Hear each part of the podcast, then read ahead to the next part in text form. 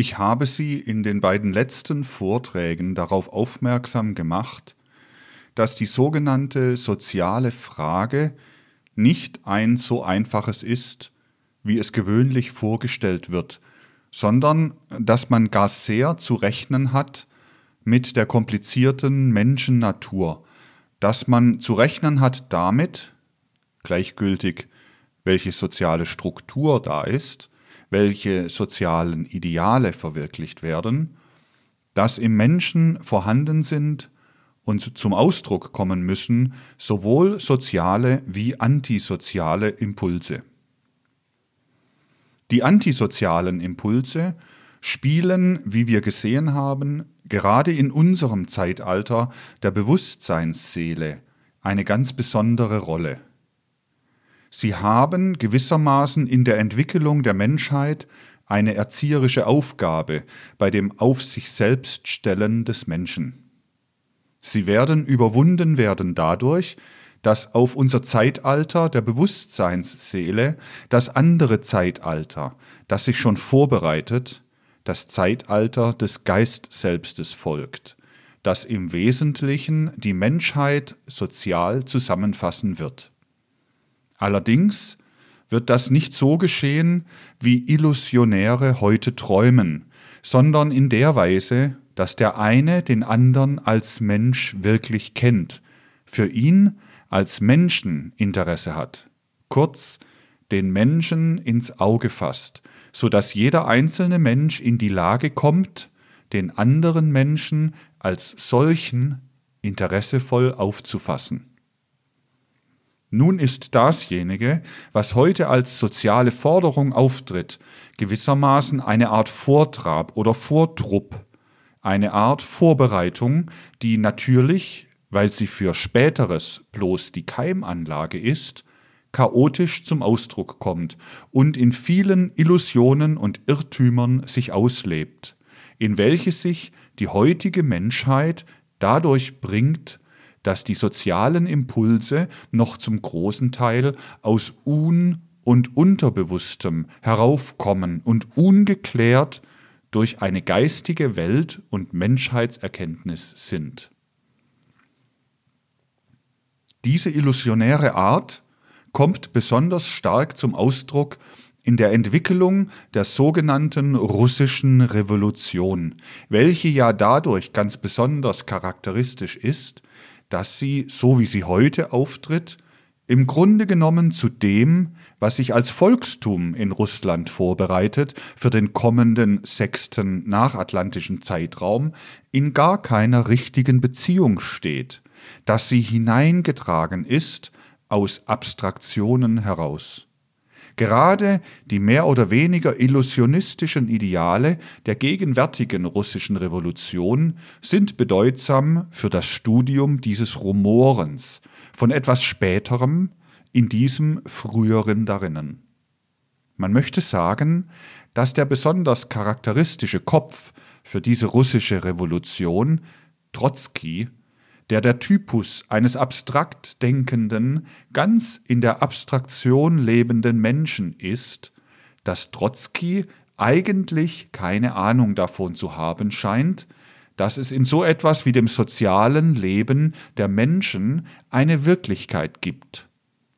Es soll etwas, was ganz wirklichkeitsfremd gedacht ist, der Wirklichkeit eingeimpft werden. Das ist nicht eine Kritik, sondern eine bloße Charakteristik.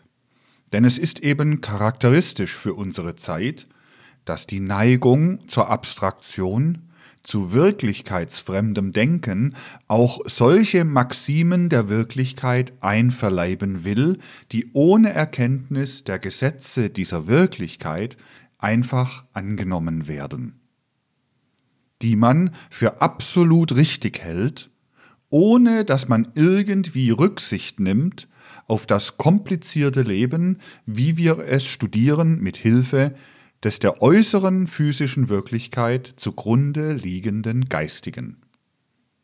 Alles, was entstehen muss, muss aber aus dieser Wirklichkeit heraus entstehen, weil hier etwas so im eminentesten Sinne Wirklichkeitsfremdes in Szene gesetzt wird, in dem aber allerlei Impulse und Instinkte der proletarischen Denkungsweise rumoren.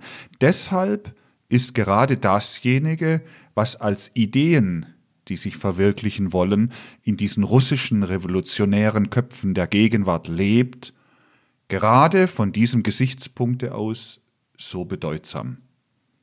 Man kann ja sehen, wie in einem verhältnismäßig kurzen Zeitraum gerade in Russland Menschen mit den verschiedensten Lebensauffassungen an der Gestaltung der revolutionären Bewegung teilgenommen haben. So wie sich die Dinge in Russland zugespitzt haben, wurde die eigentliche soziale Frage der Gegenwart unter dem Einfluss der kriegerischen Katastrophe aktuell. Und aus diesem aktuellen, der Besitzesfrage, entwickelte sich dann im März 1917 die sogenannte Februarrevolution in Russland, die eigentlich im Wesentlichen zunächst darauf ausging, die hinter dem Besitz stehenden staatlichen Mächte zu stürzen. Bald aber wurde diese rein politische, äußerlich politische Form der Revolution abgelöst ich möchte sagen, von der ersten Etappe des revolutionären Denkens durch diejenigen Menschen, die in der Trotzki-Terminologie etwa als die Verständigungsmenschen aufgefasst werden, das heißt diejenigen Menschen, die durch allerlei Erwägungen, durch allerlei gescheite Begriffe, Ideen und Vorstellungen und auch in Begriffe umgesetzte gescheite Empfindungen eine soziale Struktur herbeiführen wollten. Diese Revolutionäre umfassten vor allen Dingen diejenigen Menschen, die sich auch früher schon mehr oder weniger an der Gestaltung der sozialen Struktur beteiligt hatten. Die intelligenten, die kommerziellen, die industriellen Kreise, die alle mehr oder weniger davon ausgingen, aus der Vernunft heraus irgendeine soziale Gestaltung herbeizuführen. Aber mit einem gewissen Rechte wenn auch nur mit einem relativen und einseitigen Rechte, fasst Trotzki diese Menschen, die auf solche Weise durch allerlei Erwägungen, durch gute Meinungen, durch guten Willen eine soziale Struktur herbeiführen wollen, als die bloßen Verschlepper der Revolution auf, als Menschen, die ja doch nichts vermögen, die ja doch nichts tun können. Und aus meinen Betrachtungen die ich vor Ihnen hier angestellt habe, werden Sie ja wissen, dass die proletarische Weltanschauung vor allen Dingen dahin geht, dass man solche Erwägungen ablehnt, wenn sie auch noch so gescheit sind, wenn sie auch noch so sehr auf der Grundlage derjenigen Menschen fußen, die Trotzki Maulbaumler oder Zungenbaumler nennt, weil sie gescheit reden können. Diese vernünftigen Dinge werden von der proletarischen Weltanschauung abgelehnt. Und zwar aus einem gewissen Instinkt heraus, der aber allmählich im Marxismus zu einer bestimmten Theorie geworden ist. An diese Dinge wird einfach nicht geglaubt. Es wird nicht geglaubt, dass man durch irgendwelche vernünftige Erwägungen, und seien sie noch so sehr aus gutem Herzen hervorgehend, irgendeine entsprechende soziale Struktur in der Zukunft herbeiführen kann. Vom Proletariat wird einzig und allein geglaubt, dass in den Köpfen der Proletarier selber, in den Köpfen der besitzlosen Menge aus den wirtschaftlichen Verhältnissen, in denen diese Proletarier stehen, jene Ideen geboren werden, und dass sie nimmermehr in der Bourgeoisie oder in einer anderen Klasse geboren werden können, weil die Bourgeoisie aus ihren Ideen heraus eben anders denken muss. Nur innerhalb der Arbeiterklasse können die Ideen entspringen, die einzig und allein zu einer künftigen sozialen Gestaltung dringen können. Wenn man dies bedenkt, dann muss für solch einen Kopf wie zum Beispiel Trotzki notwendig die Konsequenz folgen, dass nichts anderes zu tun ist, als die besitzende Bourgeoisie ihres Besitzes zu entkleiden und die besitzlose Klasse in die Herrschaft einzuführen. Das ist auch etwas, was sich durch Jahrzehnte in solchen Köpfen vorbereitet hat und was sie, nachdem in Russland die große Krise gekommen ist, nach Russland hineintragen wollen. Das sollte hineingetragen werden durch die sogenannte Oktoberrevolution, nachdem die anderen, meinetwillen nennen wir sie Parteien, durch die Herrschaftsergreifung des Proletariats selbst beseitigt worden sind. Von diesem Gesichtspunkte aus, der natürlich ein rein abstrakter ist und nur insofern konkret ist, als er auf eine bestimmte Menschenklasse, die ja Wirklichkeit ist, die ganze Sache abstimmt und abstellt, von diesem Gesichtspunkte aus ist denn nun auch von den führenden Persönlichkeiten der russischen Revolution seit dem Oktober 1917 die Revolution geleitet worden. Nun ergeben sich für ein solches revolutionäres Denken gewisse Schwierigkeiten. Diese Schwierigkeiten ergeben sich in Russland, welches ja, wie Sie aus unseren geisteswissenschaftlichen Betrachtungen ersehen, ganz besondere Vorbedingungen hat, auch mit besonderer Stärke. Diese Schwierigkeiten liegen in der Klassengestaltung über die ganze Welt hin begründet. Sie traten nur durch die russischen Verhältnisse besonders stark hervor. Die erste große Schwierigkeit ist ja, dass nunmehr die ganze soziale, politische Führerschaft der Menschheit eine Klasse in die Hand nehmen soll, die vorher von allem ausgeschlossen war, die vorher in keinem Zusammenhange stand mit dem, was die sogenannte Kultur begründet hat. Der Proletarier, der tatsächlich ans Ruder kommt, ist vor allen Dingen ausgeschlossen gewesen von all denjenigen Impulsen, die die früheren Machtfaktoren begründet haben. Er hatte sozusagen nichts bisher zu Markte zu tragen als seine eigene Arbeitskraft, seine physische Handarbeitskraft. Das ist über alle Länder ausgebreitet. Daher wird sich auch in allen Ländern insofern die Revolution ihr Haupt erhebt, das geltend machen, dass zunächst als bloße politische Gruppe das Proletariat die Führung übernimmt, dass aber in einer gewissen Beziehung alles beim Alten bleibt. Das heißt, dass diejenigen Menschen, die bisher die Verwaltung geleitet haben, auf ihrem Posten bleiben, den sie gelernt haben, denn sie sind diejenigen, die technisch gebildet sind.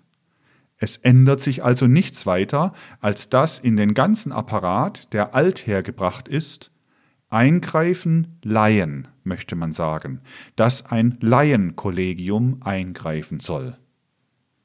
Aber es handelt sich darum, dass dieses Laienkollegium einen ganz bestimmten Typus trägt, nämlich den proletarischen Typus, dass es aus Proletariern besteht. Da es aus Proletariern bestehen soll, will es sich auch sicher wissen in der Durchführung der Maxime, nur aus dem Proletarierkopf kann dasjenige kommen, was die Führerschaft in der Zukunft hat. Ein anderer darf nicht teilnehmen. Man kann also auch diese Führerschaft in der Zukunft nicht etwa einer Nationalversammlung oder einer Konstituante aussetzen, denn eine solche Konstituante würde doch nichts anderes sein als gewissermaßen eine Fortsetzung dessen, was früher da war. Was aber kommen soll, soll ein radikaler Umschwung sein. Man braucht ja nicht erst zu wählen. Diejenigen, die führen sollen, sind einfach dadurch da, dass sie zum Proletariat gehören. Nicht irgendeine Nationalversammlung, nicht irgendeine konstituierende Versammlung, sondern die Diktatur des Proletariats. Das ergab aber zunächst die Schwierigkeit, dass das Proletariat eben, wie ich sagte, als laienhaft bezeichnet werden muss dass es eigentlich von seinem Laienstandpunkte aus nur die Kontrolle über diejenigen ausüben könnte, welche aus dem früheren heraus die Verwaltung leiteten, also eigentlich doch an den Interessen des früheren hingen. So sahen sich gerade in Russland diejenigen, die jetzt als Proletariat obenauf kamen, die früher gar nichts zu tun hatten mit all dem, was in den Staatsorganismus eingriff, gegenübergestellt dem, was aus diesem früheren Staatsorganismus geblieben war. Sie mussten, wie es ja auch der Wirklichkeit zumeist entsprach, die Sache so ansehen, dass all die Leute, die herüberkamen aus dem früheren Staatsorganismus, aus den Gedanken heraus handelten, die von diesem kamen. Die trugen also die Interessen des alten Bourgeoisstaates in den Staat herüber, der nur der Diktatur des Proletariats unterworfen werden sollte. Sie machten dasselbe, wie wenn ein Feind seine Angelegenheiten nicht offen in einem Krieg oder in einer Gegenrevolution macht, sondern wenn er in Feindesland alles das hineinträgt, was aus seinem Lande zerstörend wirken soll auf das andere. So empfanden die in Russland ans Ruder kommenden Proletarier die Tätigkeit des alten Reichskörpers als Sabotage und ihre erste Anstrengung war, die Sabotage zu überwinden, die darin bestand, dass ihnen in das, was sie als neues Regiment gründen wollten, hineingetragen wurde, was eigentlich nur die Stützen des Alten sein konnten. Es ist ganz derselbe Prozess, wie wenn man beispielsweise ohne offen irgendeine Feindseligkeit zu beginnen, als Angehöriger irgendeines Landes Giftstoffe hineinträgt in ein fremdes Land und ihm die Äcker den Boden vergiftet, sodass auf ihm nichts wächst. Als Sabotage empfanden also zunächst die Proletarier dasjenige, was von diesem alten Beamtenkörper kam. Darauf richteten sich zunächst ihre intensivsten Maßregeln, diese Sabotage zu überwinden. Da haben sie sich auch gar nicht zurückhaltend benommen. Sie haben einfach alles, was ihnen abträglich war, versucht, mit Stumpf und Stiel auszurotten. Und eigentlich ist zum Beispiel ein solcher Mann wie Trotzki davon überzeugt, dass die Sabotage bis zu einem gewissen Grade heute schon überwunden ist. Es wurden diejenigen, die irgendetwas taten, was dem proletarischen Denken nicht entsprach, davongejagt und dergleichen mehr. Aber nun ist ja damit die Schwierigkeit nicht behoben. Das sieht ja Trotzki auch ganz gut ein, dass man bloß die sogenannte Sabotage bekämpft. Er sieht ein, dass man den ganzen alten Verwaltungskörper haben muss, aber ihn zum Diener machen muss desjenigen, was der Führerschaft des Proletariats unterliegt. Darin sieht zum Beispiel Trotzki die erste große Schwierigkeit. Das ist etwas, von dem er glaubt, es mit seinen abstrakten Mitteln überwinden zu können, was er aber damit nicht überwinden wird. Da beginnt das Illusionäre, weil eben Trotzki ein wirklichkeitsfremder Geist ist. Dieses Illusionäre ist in der Abstraktion begründet, dass man einfach die gesamten, sagen wir, technischen Beamten, intellektuellen, kommerziellen Leute zu Dienern eines Kollegiums aus Proletariern machen kann, welches diktiert. Es ist der Unglaube an die Konfiguration des seelisch-geistigen Lebens, welcher aus dieser Illusion spricht. Wenn man bei den alten Ideen bleibt, wenn man nicht das als richtig ansieht, was ich hier oft hervorgehoben habe, dass die soziale Umwandlung aus neuen Gedanken hervorgehen muss, wenn man einfach die alten Techniker, die alten Beamten, die alten Generäle wieder anstellt, wenn man eben einfach das Alte übernimmt, ohne dem Neuen vor allen Dingen durch Erziehung entgegenzugehen, so wird es genau so nach einiger Zeit sich erheben, wie es war.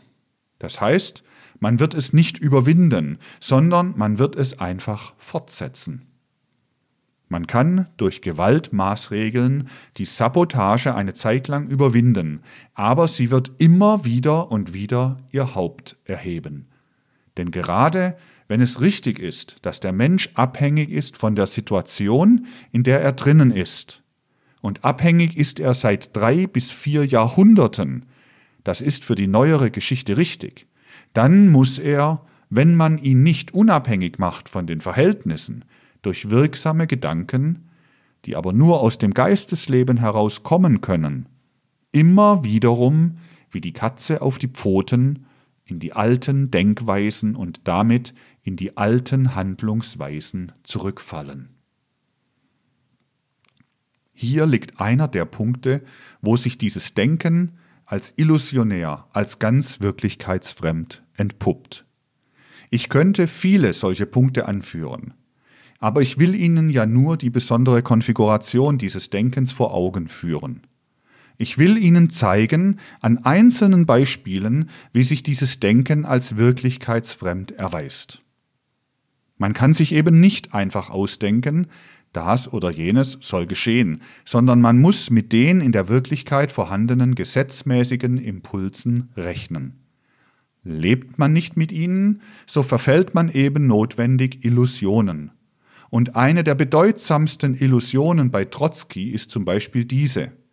Trotzki weiß, dass durch die ganz besonders starke Unterdrückung, welche die breiten Massen auch des Bauernproletariats, man kann es schon so nennen, gerade in Russland erfahren haben, dass da sich die Verhältnisse außerordentlich zuspitzen mussten. Das weiß er, dass die Form, welche die Revolution unter diesen besonderen Verhältnissen annimmt, nicht zum Siege führen kann. Er ist wirklichkeitsfremd, aber nicht so wirklichkeitsfremd, dass er nicht vernünftigerweise einsehen würde, dass man auf einem auch noch so großen Gebiete, das aber im Verhältnis zu der gesamten Erde doch ein kleines Gebiet ist, einseitig nicht eine neue soziale Struktur unter den heutigen Verhältnissen herbeiführen kann.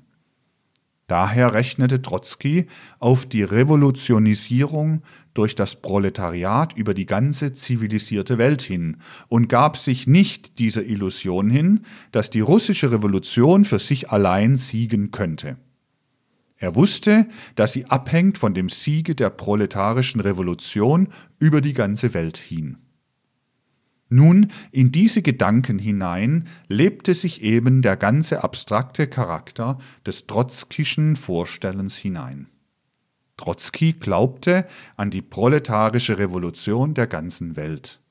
Er glaubte daran, dass nach und nach der Krieg einen solchen Charakter annehmen werde, dass über die ganze Welt eine Art proletarischer Revolution kommen würde, dass der Krieg sich umwandeln würde in die proletarische Revolution. Nun, diese kriegerische Katastrophe wird sich noch in allerlei verwandeln. Aber jetzt schon hat die Wirklichkeit hinlänglich gezeigt, dass dieser trotzkische Gedanke eben wirklichkeitsfremd ist. Er wäre nur dann real, wenn diese kriegerische Katastrophe mit der allgemeinen Erschöpfung geendet hätte. Wenn nicht ein so eklatanter sogenannter Sieg, er ist ja auf sonderbare Weise zustande gekommen, von der einen Seite erreicht worden wäre, ein Sieg, der einfach diese Hoffnung aus der Welt schafft, dass eine Erschöpfung gleichmäßig über die zivilisierte Welt eintreten würde. Das, was eintritt, ist eine entschiedene Hegemonie der Westmächte bei einer vollständigen Abhängigkeit der Mittel- und Ostmächte. Eine vollständige Beherrschung der Mittel- und Ostmächte durch die Westmächte. Das ist es, was zunächst sich als treibende Kraft herausgestellt hat was ja auch nicht anders werden konnte. Für denjenigen, der die Wirklichkeit auf diesem Gebiet durchschaut, war das klar. Aber Trotzki ist eben ein wirklichkeitsfremder Geist, sonst müsste er sich heute sagen, die Ereignisse haben mich widerlegt. Er hat ein Wort gesprochen, das nicht unbegründet ist, wenn man bloß abstrakt denkt, das sehr geistreich ist. Er hat gesagt, die bourgeoise Lebensauffassung der Gegenwart habe keine andere Wahl als die zwischen Dauerkrieg und Revolution. Die Sache ist anders geworden. Es ist ein sogenannter Sieg der Westmächte eingetreten, weder Dauerkrieg noch Revolution. Und in dem, was sich im Westen vorbereitet, liegt auch keine Keimanlage zu irgendeiner proletarischen Revolution, sondern es liegt darin eben die Ausgestaltung des ganzen Westens zu einem staatlich organisierten Großbourgeoistum, das dem Proletariertum von Mittel- und Osteuropa entgegensteht. Das ist das welthistorische Ergebnis, möchte man sagen, das ja sich auch wieder verwandeln wird, aber das zunächst da ist. Das ist die Wirklichkeit. Sodass also Trotzki sich einfach heute eines ganz anderen besinnen müsste, wenn er auf die Wirklichkeit schauen würde. Er müsste sich sagen, wie soll denn unter dieser Gestaltung das, was ich mit der russischen Revolution wollte, siegen, da eine der wichtigsten Voraussetzungen, die Weltrevolution des Proletariats, nicht eintreten wird? Wenn er heute noch auf diese Weltrevolution rechnet, so ist eben dieses ein Beweis seiner Wirklichkeitsfremdheit. Noch in einem anderen Punkt zeigt sich in einer merkwürdigen Weise die wirklichkeitsfremde Denkweise eines solchen Revolutionärs. Selbstverständlich haben auch solche Revolutionäre immer darauf hingewiesen, dass der übelgrößtes, der sogenannte preußisch-deutsche Militarismus ist, dass der überwunden, dass der aus der Welt geschafft werden muss. Nun, die Entwicklung ist ja dahin gegangen, dass der preußisch-deutsche Militarismus aus der Welt geschafft ist. Aber der Entente-Militarismus wird in der nächsten Zeit eine ganz beträchtliche Herrschaftswirkung ausüben. Aber davon will ich gar nicht sprechen, sondern davon, dass Trotzki selbst Veranlassung hatte zu erörtern, welches ist denn eine der allerwichtigsten nächsten Aufgaben der russischen Revolution, wenn sie sich halten will? Seine Antwort darauf ist die Schaffung einer Armee. Das ist gerade dasjenige, was Trotzki als die nächste wichtigste Aufgabe bezeichnet. Diese Dinge, die sollten sehr wohl beachtet, die sollten sehr wohl durchschaut werden. Denn nur wenn man diese Dinge wirklich beachtet und durchschaut, dann kommt man darauf, sich zu sagen, ich muss ja nun doch ein wenig tiefer in die Menschheitsimpulse hineinschauen, wenn ich mir Vorstellungen darüber bilden will, was aus dem Chaos, das die kriegerische Katastrophe nach und nach entwickelt hat, werden soll. Es ist heute allerdings die Menschheit noch recht abgeneigt, auf solche Impulse einzugehen. Wie ich sie hier als die wahren, als die einzig möglichen sozialen Impulse von verschiedensten Gesichtspunkten aus entwickelt habe. Aber die Menschheit würde darauf eingehen können, wenn sie sich eben entschließen würde, die wirklichen Kräfte, die in der Menschheitsentwicklung walten, einmal näher ins Auge zu fassen. Ein Wort ist ungeheuer charakteristisch, welches in russischen revolutionären Köpfen immer wiederum auftritt. Was wollen denn eigentlich diese Diktaturproletarier im Großen und Ganzen? Sie wollen die Welt zu einer großen Fabrik machen, zu einer Fabrik durchsetzt von einer Art von Bankbuchhaltungssystem, das sich über die ganze Gruppe, die man umfassen kann, ausdehnt. Die alten Techniker, die alten Beamten, selbst die alten Generäle, die wollen wir uns schon herrichten für unsere proletarische Diktatur. Aber die Buchhaltung müssen wir in Händen haben. Die Buchung für die Gesamtwirtschaft, das heißt das Fabrikkontor. Das ist auch gar nicht zu verwundern, denn die ganze Bewegung ist hervorgegangen aus der modernen Industrie. Würde man nur das bedenken, dass sie aus dem Proletariat der modernen Industrie hervorgegangen ist, so würde man sich auch nicht wundern, dass die Denkungsweise dieses Proletariats, die sich an dem herangebildet hat, was es in den Fabriken gesehen hat, angewendet werden soll auf alles das, was man nun in die Hand bekommen kann.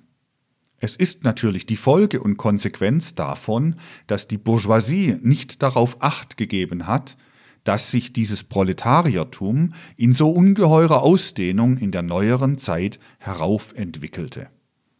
Und wenn es auch eine Notwendigkeit war, dass die Bourgeoisie sozusagen die Augen zugedrückt hat und ruhig alles heraufkommen ließ, so ist es doch nicht eine Notwendigkeit, dass nun auch die noch wichtigeren Verhältnisse, die in der Welt liegenden Motivkräfte, unberücksichtigt bleiben Denn ohne die Berücksichtigung dieser Motivkräfte gibt es keine Möglichkeit, sich mit den sozialen Aufgaben bekannt zu machen. Da muss man wissen, wie differenziert die Menschheit über die ganze Erde hin ist. Ich sagte es schon gestern oder vorgestern. Da muss man wissen, dass im Westen eine andere Menschheit lebt als im Osten und in der Mitte. Und dass man nicht mit abstrakten Ideen, ohne Rücksicht auf die Wirklichkeiten zu nehmen, irgendwelche soziale Gestaltung hervorrufen kann. An ihrer Wirklichkeitsfremdheit wird die russische Revolution als an ihrer großen Illusion Schiffbruch leiden müssen. Solche Illusionen können ja die Menschen, die aus Erziehung auch soziale freie Wesen sind, das heißt frei insofern der, der die Macht hat, eben das ausüben kann, was in der Macht liegt, für eine Zeit in die Wirklichkeit umsetzen. Aber die Wirklichkeit scheidet sie aus, weil sie das nicht brauchen kann. Die Wirklichkeit nimmt nur das an, was im Sinne des Verlaufes dieser Wirklichkeit liegt. Wir dürfen nicht vergessen, dass das Wichtigste ist, dass wir eben in dem Zeitalter der Bewusstseinsseelenentwicklung leben und dass diese Bewusstseinsseelenentwicklung über die ganze Erde hin in einer scharf differenzierten Form auftritt. Betrachten wir nun einmal nach den wichtigsten, sagen wir, durch die Sprache zum Ausdruck kommenden europäischen Differenzierungen die verschiedenen Impulse, die der zivilisierten Welt zugrunde liegen. Ich habe Ihnen ja öfter ausgeführt, wie in der englisch sprechenden Bevölkerung die eigentliche Keimanlage zur Ausbildung der Bewusstseinsseele liegt. Das ist wichtig, dass man das ins Auge fasst. Damit hängt ja alles das zusammen, was, wenn man so sagen darf, aus der Welt unter dem Einflusse der englisch sprechenden Bevölkerung wird. Mit all den Impulsen, die gerade zur Herbeiführung der Bewusstseinsseele führen, ist das Volkstum, ich rede niemals vom einzelnen Menschen, sondern vom Volkstum der englisch sprechenden Bevölkerung ausgestattet. Das ist nun so, dass dort in ganz anderer Weise als bei der anderen Menschheit diese Hinneigung zur Bewusstseinsseele instinktiv auftritt. Es lebt nirgends in der Welt dieser, ich möchte sagen, vergeistigte Instinkt, die Bewusstseinsseele auszubilden, so wie im englischen Volkstum. Da ist es Instinkt. Und nirgends sonst ist die Sache Instinkt. Selbst nicht in dem der englisch sprechenden Bevölkerung eingegliederten Romanentum. Das Romanentum ist eigentlich Nachkömmling desjenigen, was wirklich gelebt hat in der vierten nachatlantischen Zeit. Damals hatte dieses Romanentum die Instinkte für das, was in der vierten nachatlantischen Zeit besonders entwickelt worden ist. Jetzt sind seine Instinkte nicht mehr in derselben Weise elementar, sondern sie sind rationalisiert, intellektualisiert. Sie treten auf als Rhetorik, durch den Intellekt, durch das Seelische, als dekorative Form. Sie sind herausgehoben aus dem Instinktiven. Dasjenige, was als, ich möchte sagen, Volkstemperament im Romanentum auftritt, ist durchaus verschieden von dem, was als Volkstemperament beim englischen Volkstum auftritt.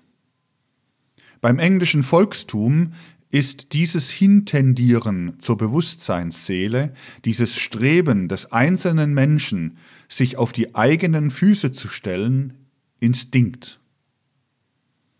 Das also, was die Aufgabe des fünften nachatlantischen Zeitraums ist, das ist als Instinkt, als aus der ganzen Seele instinktiv kommender Impuls gerade in diesem Volkstum verankert. Sehen Sie, damit hängt zusammen die ganze Stellung dieses Volkstums in der Welt.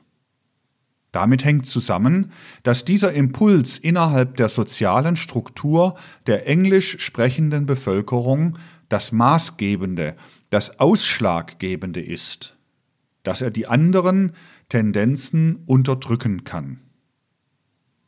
Die anderen Tendenzen sind, wie Sie aus meinen Ausführungen ersehen können, schon nach der Gliederung, die ich der sozialen Frage gegeben habe der ökonomische Impuls und der Impuls der geistigen Produktion. Aber studieren Sie nur einmal psychologisch das Volkstum der englisch sprechenden Bevölkerung. Die beiden anderen, der ökonomische Impuls und der geistig produktive Impuls, die stehen ganz im Schatten desjenigen, was aus dem instinktiven Impuls kommt, der zur Ausbildung der Bewusstseinsseele hintendiert. Dadurch bekommen die Zweige, welche das soziale Leben der Zukunft gestalten müssen, gerade innerhalb des englisch sprechenden Volkstums ihre ganz besondere Färbung. Die drei Gebiete müssen sich in der Zukunft ganz besonders wirksam erweisen, müssen tonangebend sein. Erstens die Politik, die die Sicherheit versorgt. Zweitens die Organisation der Arbeit, der rein materiellen Arbeit, also die ökonomische Ordnung, das Wirtschaftssystem. Das ist das Zweite. Das Dritte ist das System der geistigen Produktion, zu dem ich, wie ich Ihnen damals gesagt habe, auch die Jurisprudenz, die Gerichtsbarkeit rechne. Diese drei Gliederungen der sozialen Struktur, die werden selbstverständlich in den Schatten gestellt von dem, was als Hauptimpuls bei irgendeiner Volksdifferenzierung vorhanden ist. Dadurch, dass bei dem britisch sprechenden Volkstum instinktiv die Entwicklung zur Bewusstseinsseele wirkt, das sich Stellen auf die eigenen Beine, dadurch nimmt bei ihm wie ja die Geschichte so sattsam lehrt, gerade die Politik den hervorragendsten Platz ein. Diese Politik ist ganz beherrscht von dem instinktiven Trieb, den Menschen auf die eigenen Beine zu stellen, die Bewusstseinsseele voll auszubilden. Dieser Trieb, weil er instinktiv ist und Instinkte immer in der Selbstzucht wurzeln, das ist eine bloße Charakteristik, keine Kritik, treibt dahin, dass innerhalb des englisch sprechenden Volkstums Selbstsucht und politisches Ziel rein zusammenfallen. Dass alle Politik in ganz naiver Weise, ohne dass dabei irgendeinem Politiker der englisch sprechenden Bevölkerung eine Schuld gegeben werden darf, in den Dienst der Selbstsucht gestellt werden kann und gerade dadurch die Mission des englisch sprechenden Volkstums erfüllt. Nur dadurch kommen sie darauf, das eigentliche Wesen der ja für die ganze Erdenbevölkerung eigentlich tonangebenden englischen Politik ins Auge zu fassen. Denn überall wird die englische Politik als ein Ideal betrachtet. Die Parlamentsordnung mit dem Schaukeln von Mehrheit und Minderheit und so weiter. Studieren Sie einmal die Verhältnisse in den verschiedenen Parlamenten, wie sie sich herausgebildet haben. Sie werden überall sehen, dass die britische Politik tonangebend war, gerade für das politische Leben.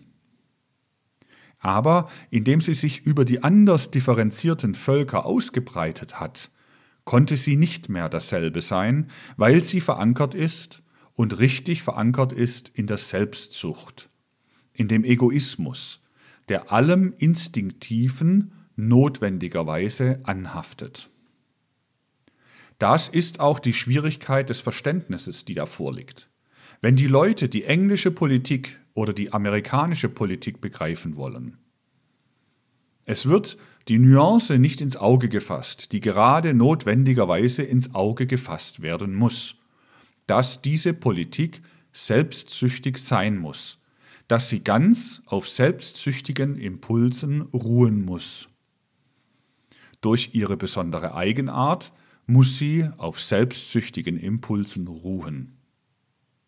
Sie wird daher diese selbstsüchtigen Impulse als das Selbstverständliche ansehen, als das Rechtliche, als das Moralische. Da ist gar nichts dagegen einzuwenden. Das ist nicht mit Kritik zu belegen, sondern als eine welthistorische, ja sogar kosmische Notwendigkeit einfach einzusehen.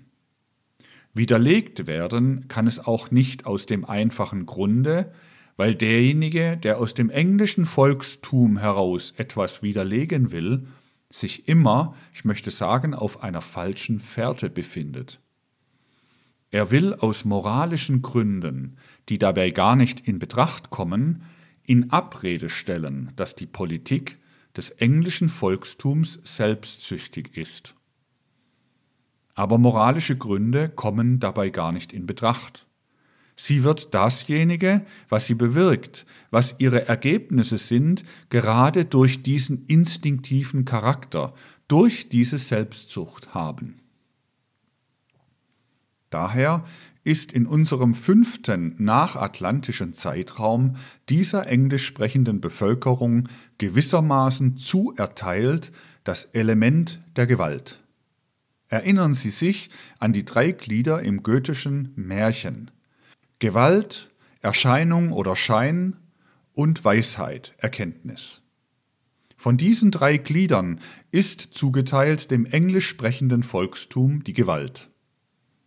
Dasjenige, was es politisch in der Welt bewirkt, das wird es dadurch bewirken können, dass es gewissermaßen zu seinen angeborenen Eigenschaften gehört, durch die Gewalt zu wirken. Und durch die Gewalt zu wirken wird im fünften nachatlantischen Zeitraum als etwas Selbstverständliches hingenommen werden. Die englische Politik wird in der ganzen Welt akzeptiert. Selbstverständlich wird man alle Schäden, die aber in der Wirklichkeit auf dem physischen Plane immer vorhanden sind, scharf kritisieren können. Das können ja die Angehörigen des britischen Reiches selber tun, aber sie wird akzeptiert. Es liegt einfach in der Zeitentwicklung, dass sie akzeptiert wird, und zwar ohne dass man darüber nachdenkt, ohne dass man irgendwie Gründe sucht. Die Gründe werden ohne dies alle nichts taugen, weil es eben eine ganz unmittelbare Selbstverständlichkeit ist, dass die Gewalt, die von dieser Seite kommt, akzeptiert wird. Das ist nicht so bei der eingesprengten romanischen Bevölkerung. Die lebt gewissermaßen in den Schatten, den Zeitschatten aus desjenigen, was sie im vierten nachatlantischen Zeitraum war. Umgesetzt in das Intellektuelle sind die Instinkte. Da sind die Instinkte nicht mehr so elementar. Da wird die englische Politik als selbstverständlich angenommen, die französische Politik aber nur von denjenigen, denen sie in der Lage ist zu gefallen. Das französische Wesen wird geliebt in der Welt, insofern es gefällt. Darauf ist das Englische gar nicht angewiesen, sondern es ist auf die Selbstverständlichkeit, mit der ihm aus seinen Instinkten heraus die Politik der Gegenwart als etwas Wirksames zufällt, eingestellt. So aber ist es auch möglich, dass gerade innerhalb der englisch sprechenden Bevölkerung durch den vorherrschenden, in die Politik passenden Trieb der Selbstsucht und der Gewalt, wodurch ihr die Weltherrschaft notwendigerweise zufällt, das Wirtschaftliche in Schranken gehalten wird, untergeordnet wird und dass auch das Geistesleben, insofern es dem fünften nachatlantischen Zeitraum angehört, in den Dienst dieser Politik tritt, dass alles einheitlich in einer gewissen Weise in den Dienst der Politik tritt. Daher ist einfach aus diesem Grunde heraus der Marxismus für die englisch sprechende Welt falsch. Denn der Marxismus setzt voraus, dass die Politik ein Anhängsel der ökonomischen Ordnung ist. Sie ist es nicht, einfach durch die Instinkte nach der Bewusstseinsseele hin, die sich in der englisch sprechenden Bevölkerung bilden. Nicht durch irgendwelche Argumentation, durch Diskussion, nicht durch irgendetwas, was sonst in der Welt geschieht, wird eine marxistische Ordnung verhindert, sondern dadurch, dass das britische Reich auf anderen Wirklichkeitsgrundlagen gebaut ist als diejenigen, auf die der Marxismus, das marxistisch gesinnte Proletariat baut. Das ist der große Gegensatz zwischen dem marxistisch denkenden Proletariat und dem, was aus dem instinktiven Leben heraus das britische Weltreich über die Welt bringt. Nicht das Bankinstitut oder die Buchhaltung, welche Trotzki in Russland einführen will, wird Glück haben, sondern das große Bankinstitut, das große Finanzinstitut, zu welchem durch seine besonderen Anlagen hinorganisiert ist das englisch sprechende Volkstum. Gerade wenn man prüft, wie sich das einzelne Volkstum in seiner Differenzierung verhält zu den drei Gliedern, die ich Ihnen als die in der Wirklichkeit begründeten vorgeführt habe, so ist das einzusehen. Es kommt noch etwas anderes dazu, etwas außerordentlich Wichtiges. Die Differenzierung, von der ich Ihnen sprach, die geht so weit, dass derjenige, der nicht herausstrebt aus seinem Volkstum, sondern hineinstrebt in das Volkstum, und Politik strebt ja in das Volkstum hinein, dass der selbst beim Hüter der Schwelle ganz andere Erfahrungen macht als derjenige, der aus dem Volkstum herausstrebt.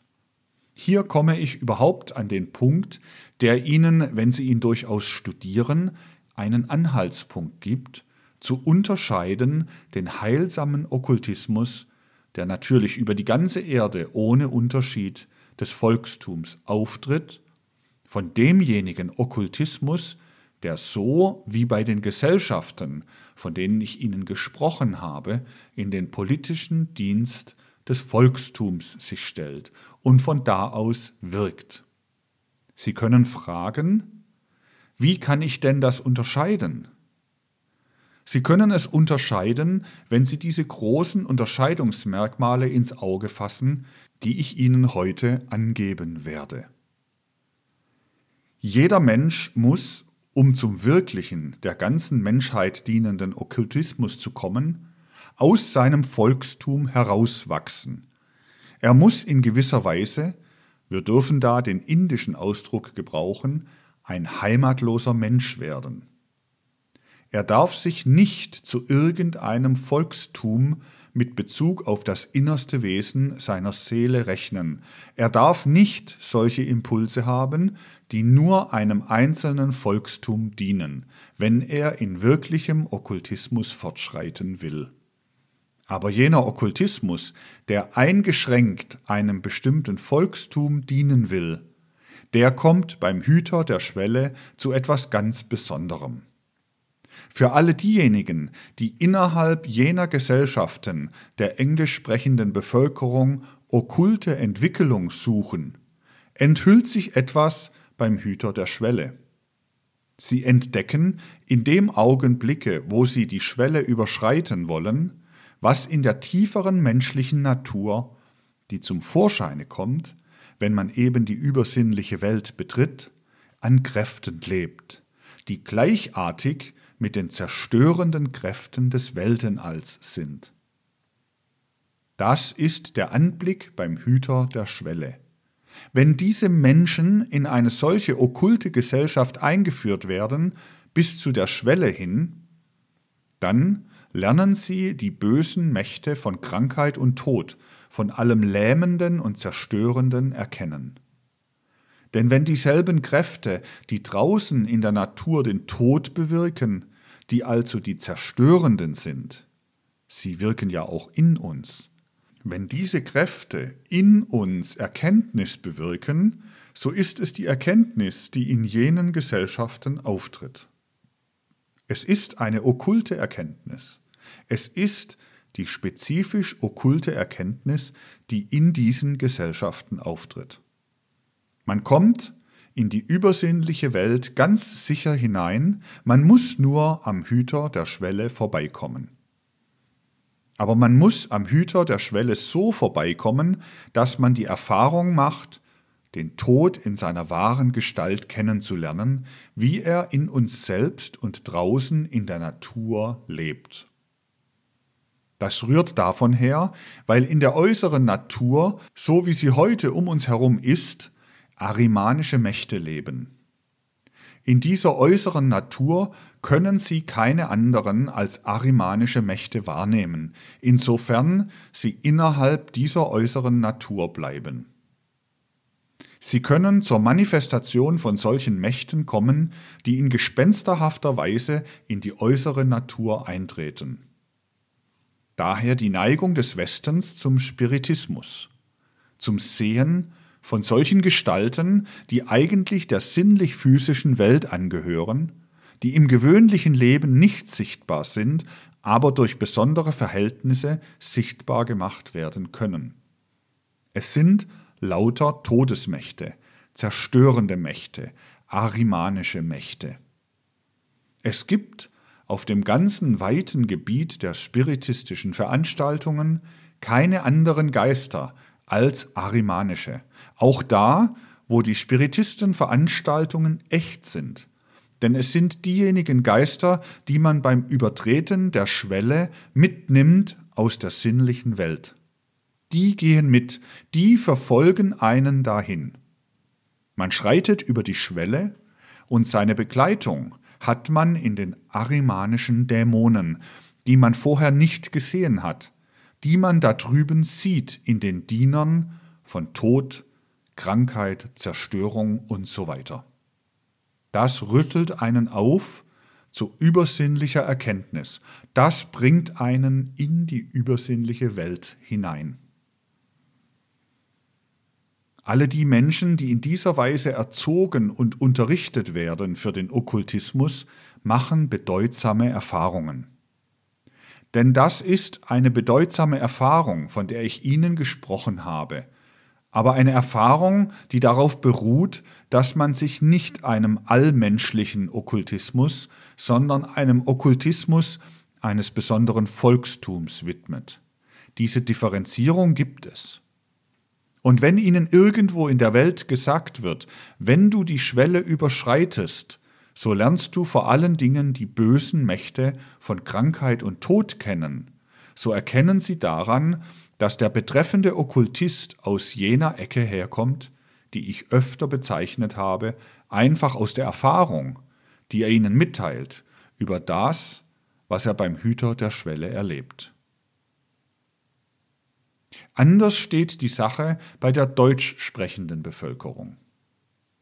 Die deutsch sprechende Bevölkerung hat auch etwas, ich möchte sagen, eingesprengt. Die englische Bevölkerung hat das Romanentum eingesprengt in seinen Weltmachtsbereich. Die deutsch sprechende Bevölkerung hat etwas, was nun nicht aus der Vergangenheit kommt, sondern was wie ein Wetterleuchten der Zukunft ist, das Slawentum. Das Slawentum, das in Russland beginnt, ist Zukunft, ist ja erst der zukünftigen Keimanlage nach da. Aber die vorgeschobenen Slawen sind vorgeschobene Posten, sind Wetterleuchten für dasjenige, was sich vorbereitet. Die zeigen in irgendeiner Weise das Wetterleuchten der Zukunft der mitteleuropäisch-deutschen Welt, wie das Romanentum den Schatten der Vergangenheit, der westlichen englisch sprechenden Welt zeigt.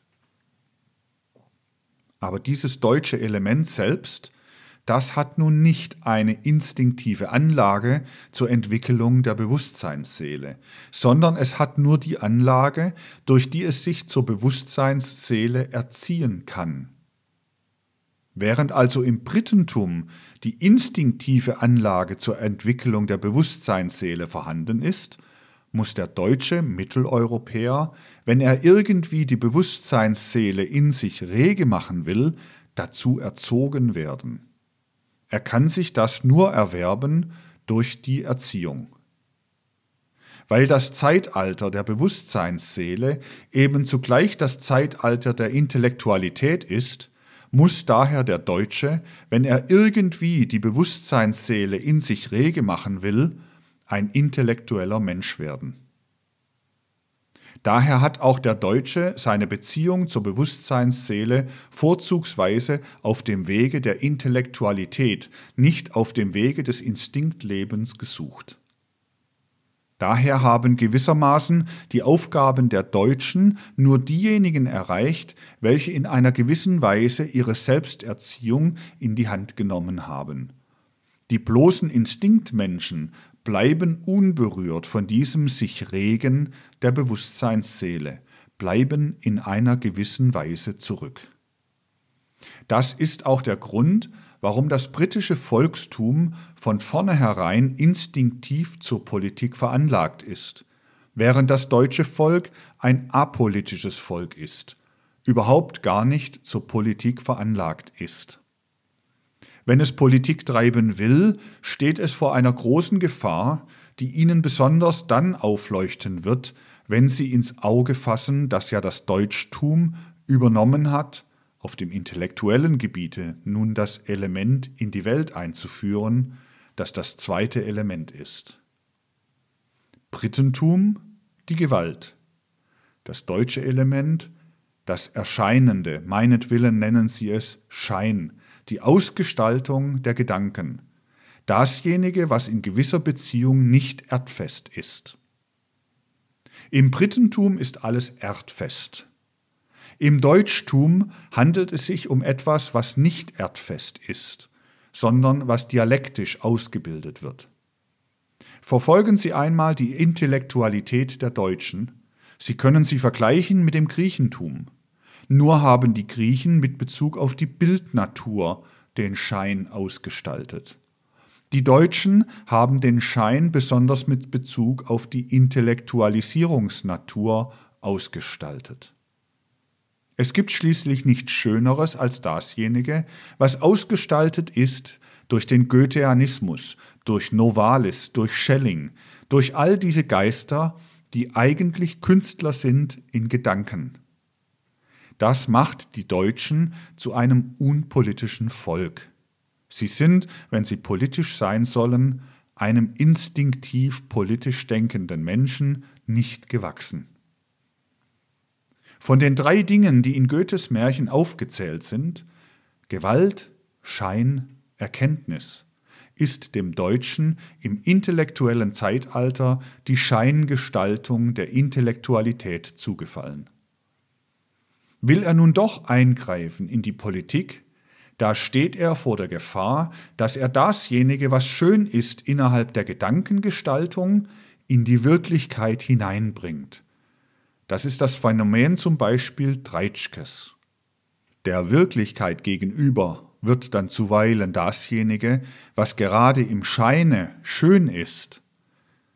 Schein und schön hat sogar dem Wortlaute nach einen ähnlichen Ursprung, weil es nicht in den eigenen Anlagen liegt, etwas, was nicht so recht mit dem Menschen zusammenhängt, was eigentlich bloße Behauptung bleiben kann, was dann auf die Welt den Eindruck der Unwahrhaftigkeit machen muss.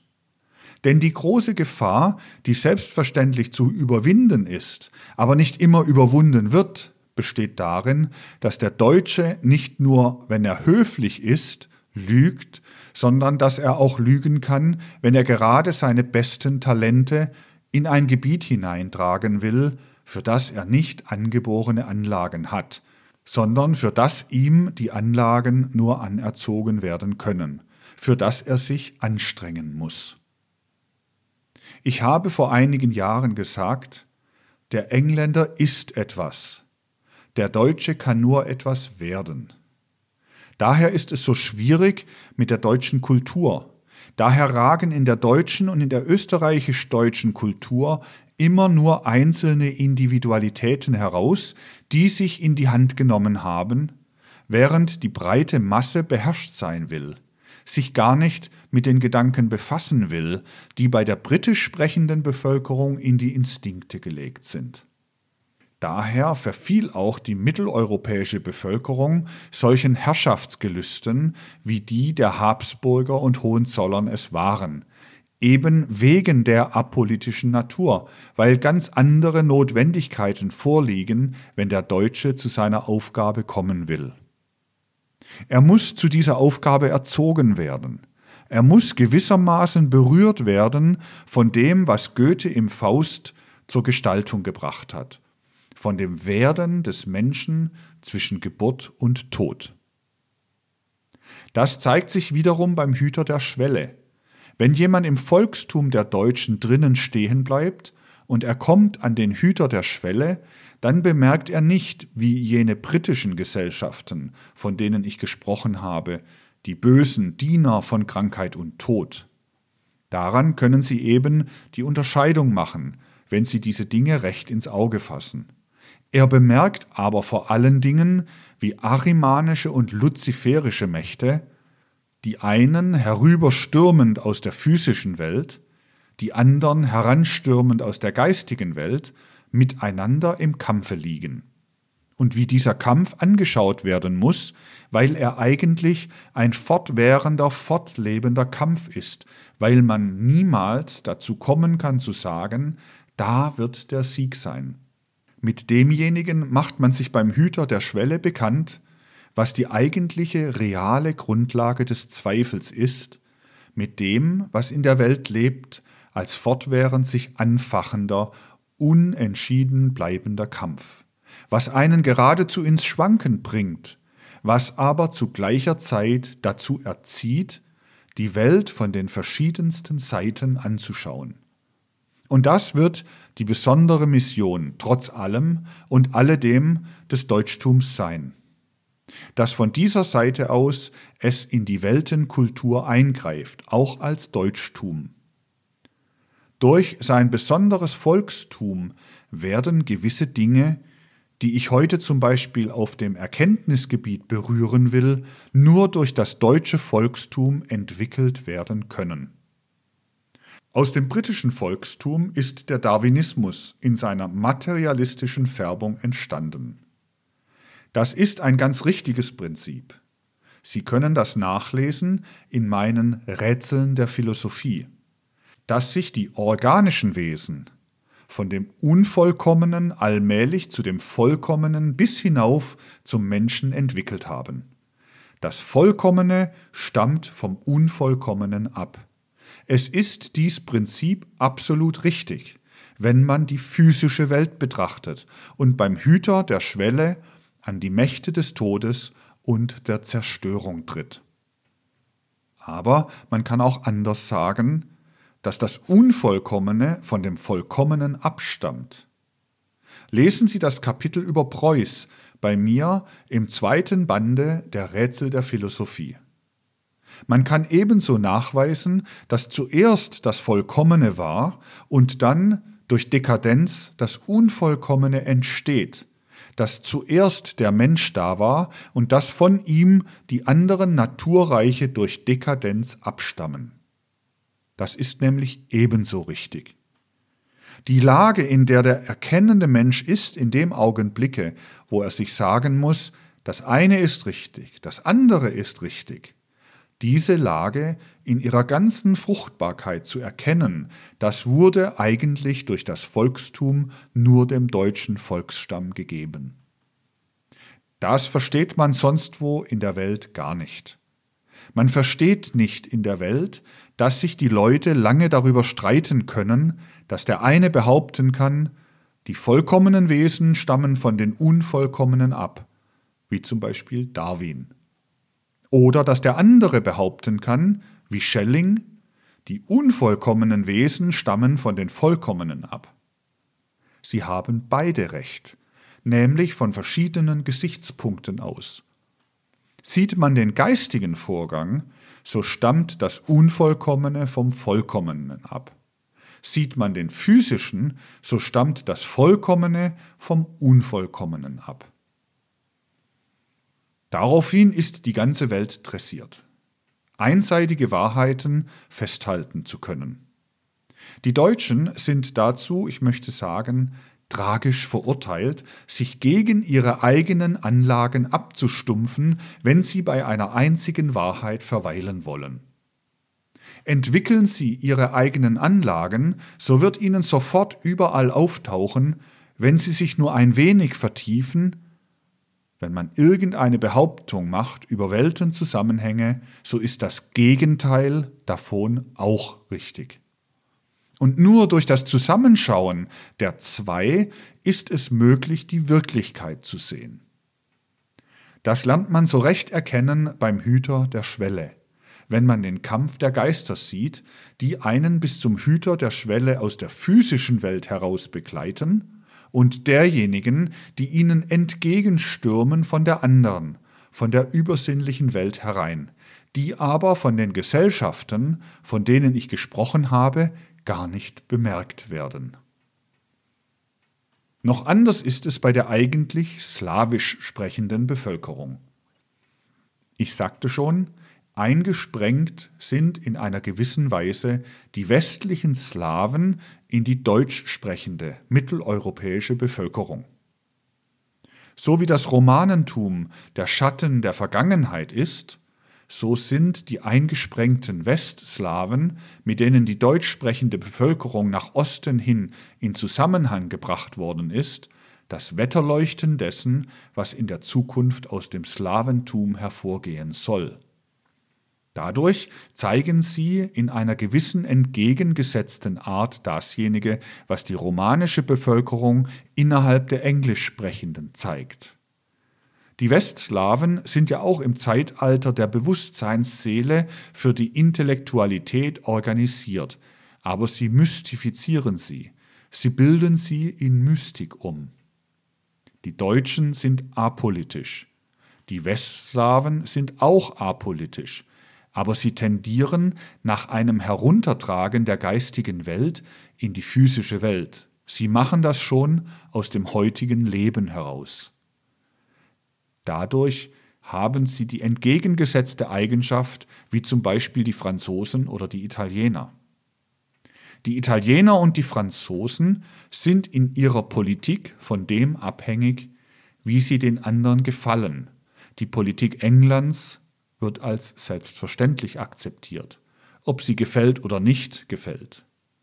Die Politik Frankreichs hing davon ab, wie die Franzosen den Menschen gefielen. Davon war die Wirksamkeit dessen, was sie taten, abhängig. Sie gefielen ja sehr zu gewissen Zeiten. Bei den Westslawen ist das anders. Ihre Politik ist davon abhängig, wie ihre Geistnatur unsympathisch wirkt auf die deutsch sprechende Bevölkerung. Die sind von dem, wie sie nicht gefallen, abhängig. Und sie können das Schicksal der Tschechen, Polen, Slowenen, der Serben, der Westslawen studieren. Das ist gegeben dadurch, inwiefern sie unsympathisch sind, nicht gefallen der mitteleuropäischen Bevölkerung. Das Verhältnis zu den Franzosen oder Italienern oder Spaniern ist danach gegeben, wie sie gefallen. Das Verhältnis zu den Polen, Slowenen, Tschechen, Serben ist dadurch gegeben, wie sie nicht gefallen. Studieren Sie die Geschichte, so werden Sie diesen Satz in einer wunderbaren Weise bestätigt finden, weil das eine mit der Vergangenheit, das andere mit der Zukunft zusammenhängt. Ganz anders liegt die Sache bei der slawischen Bevölkerung des Ostens, die den Keim für die Zukunft in sich hat. Da ist die Sache so, dass keimende Spiritualität der Grundcharakter, das elementarste Wesen dieser slawischen Bevölkerung ist. Daher ist zum Beispiel das Russentum in einem noch höheren Grade als die breite Masse der deutschen Bevölkerung die nur immer ihre Individualitäten aus sich herausschießen lässt, auf die Individualität angewiesen, die nun außerhalb des Volkstums dasjenige geoffenbart erhält, was das Volkstum geoffenbart erhalten soll. Daher wird noch lange, bis zum Aufleuchten des sechsten nachatlantischen Zeitraums, die russische Volkskultur eine Offenbarungskultur sein. Der Russe ist mehr als ein anderer Mensch auf den Seher angewiesen. Er ist aber auch empfänglich für das, was der Seher ihm bringt. Das englisch sprechende Volkstum wird durch seine Politik einfach zu dem gebracht, wozu es durch seine Natur veranlagt ist. Die deutsch sprechende Bevölkerung wird durch ihre Politik zu etwas gebracht, was ihr eigentlich nicht liegt, wodurch sie sehr leicht in ein trübes Fahrwasser, in die Unwahrhaftigkeit kommen kann, namentlich wenn sie sich den Instinkten überlässt während sie niemals in ein trübes Fahrwasser kommen kann, bei entsprechender Selbstzucht derjenigen Menschen, die eigentlich das deutsche Volkstum repräsentieren, die nach der Intellektualität hinstreben. Denn die anderen sind noch nicht angelangt bei dem, was das eigentliche Wesen des deutschen Volkstums ist. Sie leben unter dem Niveau. Noch mehr ist das der Fall bei dem russischen Volkstum. Das russische Volkstum ist nicht nur apolitisch wie das deutsche, sondern antipolitisch. Daher wird britische Politik selbstsüchtig sein, deutsche Politik wird in träumerischen Idealismus, der mit der Wirklichkeit nicht viel zu tun zu haben braucht, ausschlagen, mit allem, das ist jetzt nicht moralisch gemeint, Unwahrhaftigen mit allem Theoretisierenden, denn alles Theoretisierende ist unwahrhaftig.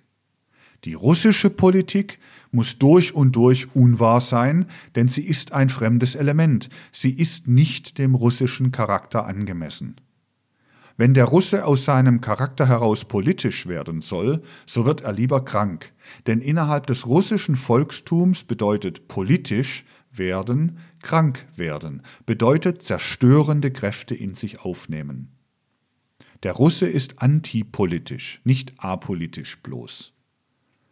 Er kann überwältigt werden von solchen Politikern, wie etwa diejenigen waren, die am Ausgangspunkt dieser kriegerischen Katastrophe standen.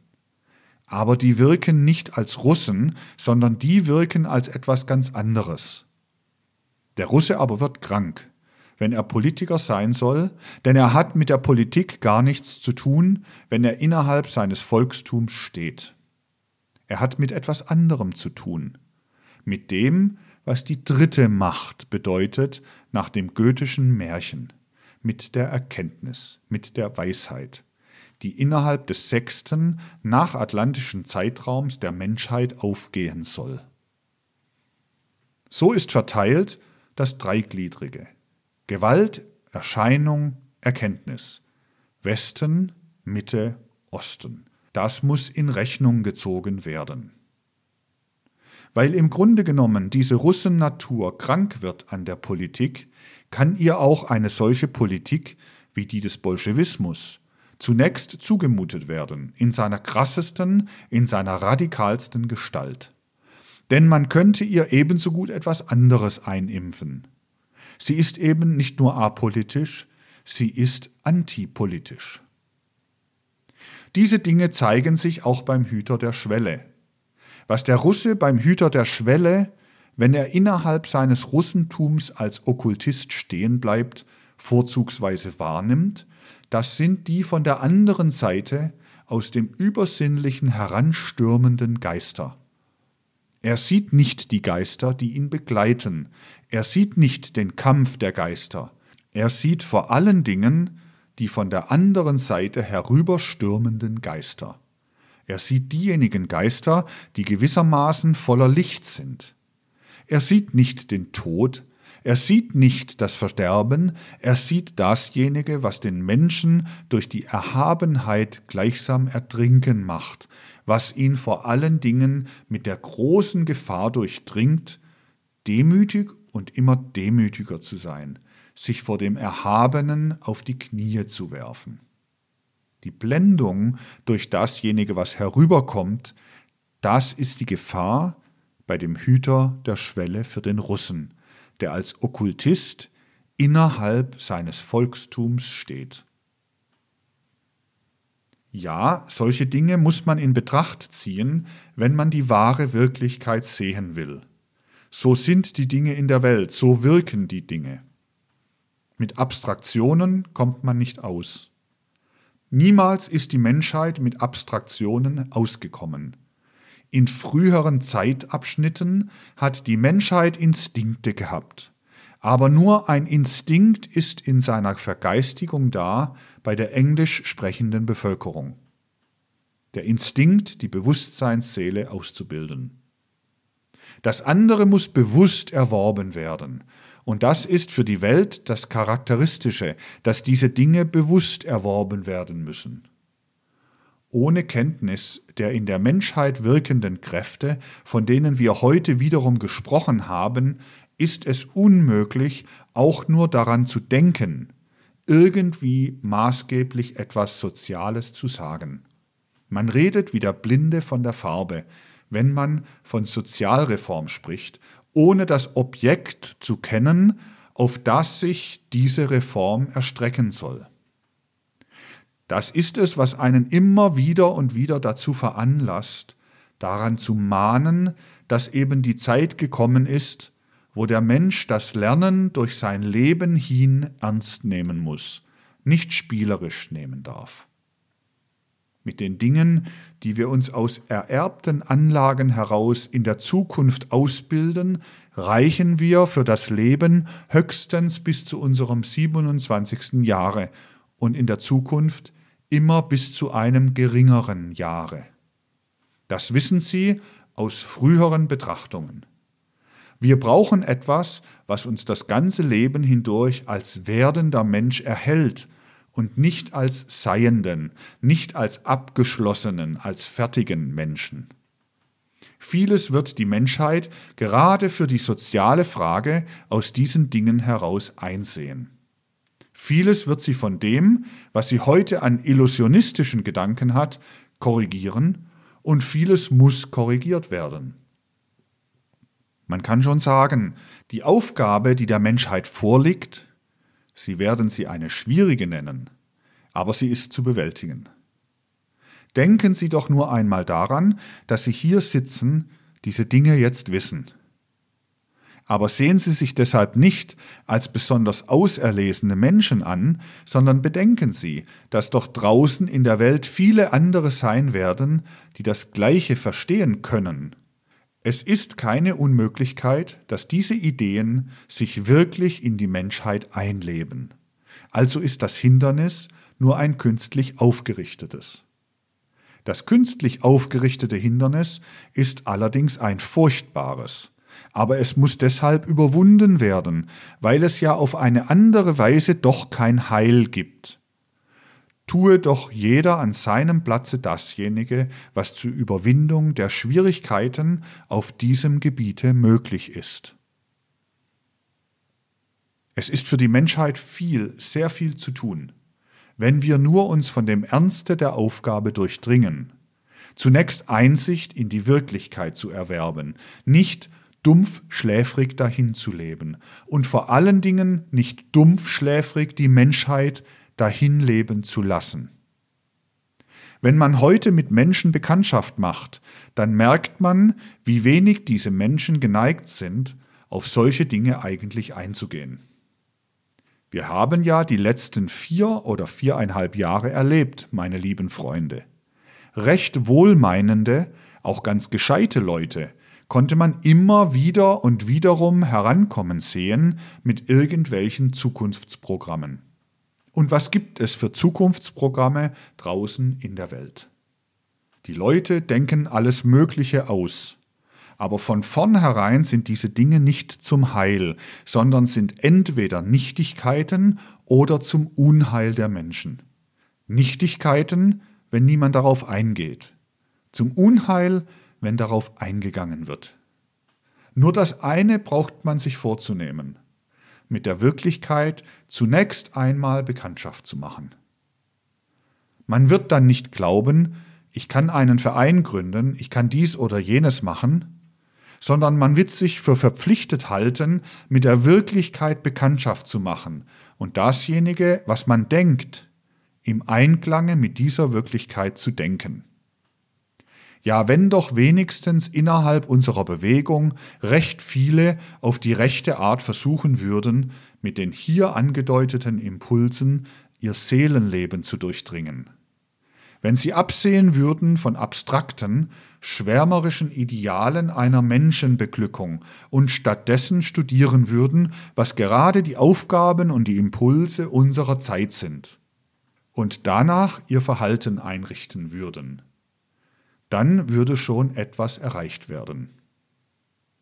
Nun, ich wollte wiederum von einem besonderen Gesichtspunkte aus Ihnen heute vorführen, wie man auch die soziale Frage studieren muss.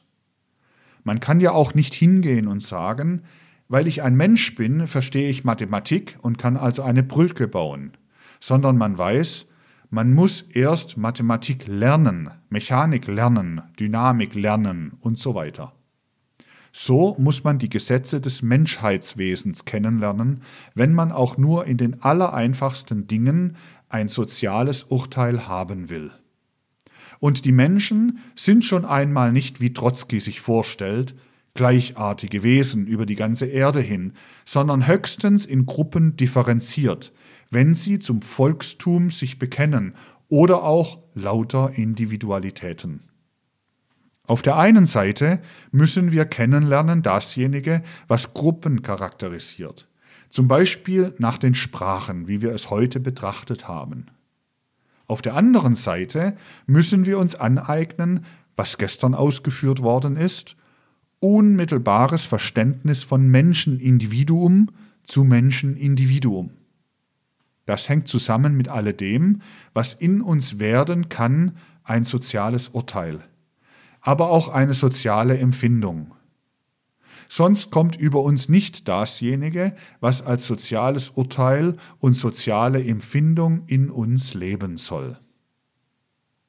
Also bekannt machen wollte ich sie von einer ganz gewissen Seite aus wiederum mit dem, was dem sozialen Urteil und der sozialen Empfindung richtunggebend sein kann.